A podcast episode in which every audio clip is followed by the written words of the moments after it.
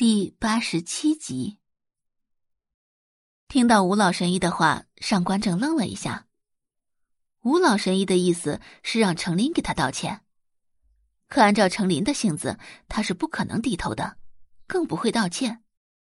呃，吴老神医，这人命关天，我和程林夫妻同体，就让我代替他给您道歉吧。只要你能救我女儿，什么条件我都可以答应您。让您夫人联系我吧。说完这句话，吴老神医直接就挂断了电话。看着被挂断的电话，上官正紧紧皱着眉，立即转身回屋。程林，你跟我出来一下。有些事情在孩子面前不好说，更何况上官莹莹又发着高烧。怎么了？程林跟着上官正来到外面。上官正看着程琳，神情严肃：“你知不知道，莹莹现在的情况非常严重，她必须马上接受医治。”相比上官正，程琳倒是轻松的多。嘿，你把事情看得太严重了。宋小姐说发烧是正常情况，莹莹只要过了今天晚上就会退烧的。昨天啊，宇昂给我打电话。他头晕咳嗽的毛病，宋小姐一碗汤就根治了，所以啊，你就不要担心了。程宇昂的毛病吃了很多西药都没用，还在他面前抱怨过，没想到宋画直接用药膳就治好了，这也足以说明宋画的本事。你知不知道，莹莹现在高烧三十九度，我咨询过吴老神医了，她现在这种情况会有生命危险的。吴老神医有办法救莹莹，我跟他沟通过了，只要你打个电话给他道歉就行。哼，什么神医？我看他就是个庸医，他人都没来就知道莹莹有生命危险吗？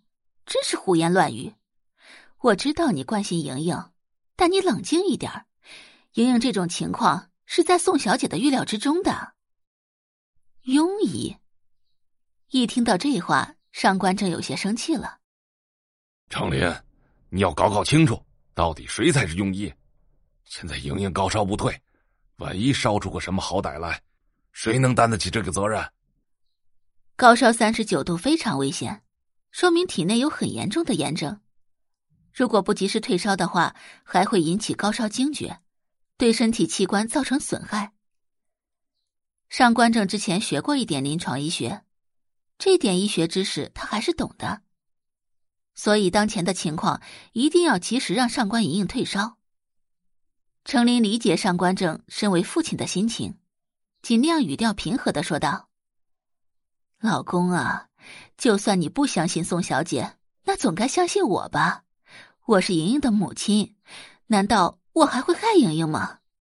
哎，程林，我知道你自尊心强，不愿意跟人低头，所以平日里我什么事情都能让着你。可现在事关莹莹的生命安危，你能不能听我一次，给吴老神医道个歉？哎呀，这根本就不是道不道歉的问题，那个吴老神医的人品就有问题。上官正有些无奈的捏了捏太阳穴。程林不愿意打电话给吴老神医，他只好自己去打电话。再次看到上官正的来电，吴老神医眼里浮现出满意的神色。既然程琳主动打电话过来，那他就不跟程琳一般见识了。喂，吴老神医。可没想到，电话那头再次传来上官正的声音。吴老神医微微皱眉：“上官先生，是没听清楚我说的话？”上官正立即解释道：“吴老神医。”我爱人他嗓子出了点问题，没法跟您通话。不过他拜托我一定要把您请过来，到时候他一定会当面给您致歉。吴老神医很生气，上官正真把他当成傻子了。程林不给他道歉，就想让他去医治上官莹莹，那简直是做梦。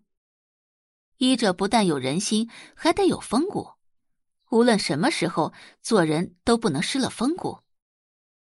吴老神医尽量忍住心里的怒气。上官先生，我看您是真的不想要女儿的命了。说完，他挂断了电话。感谢您的收听，去运用商店下载 Patreon 运用城市，在首页搜索海量有声书，或点击下方链接听更多小说等内容。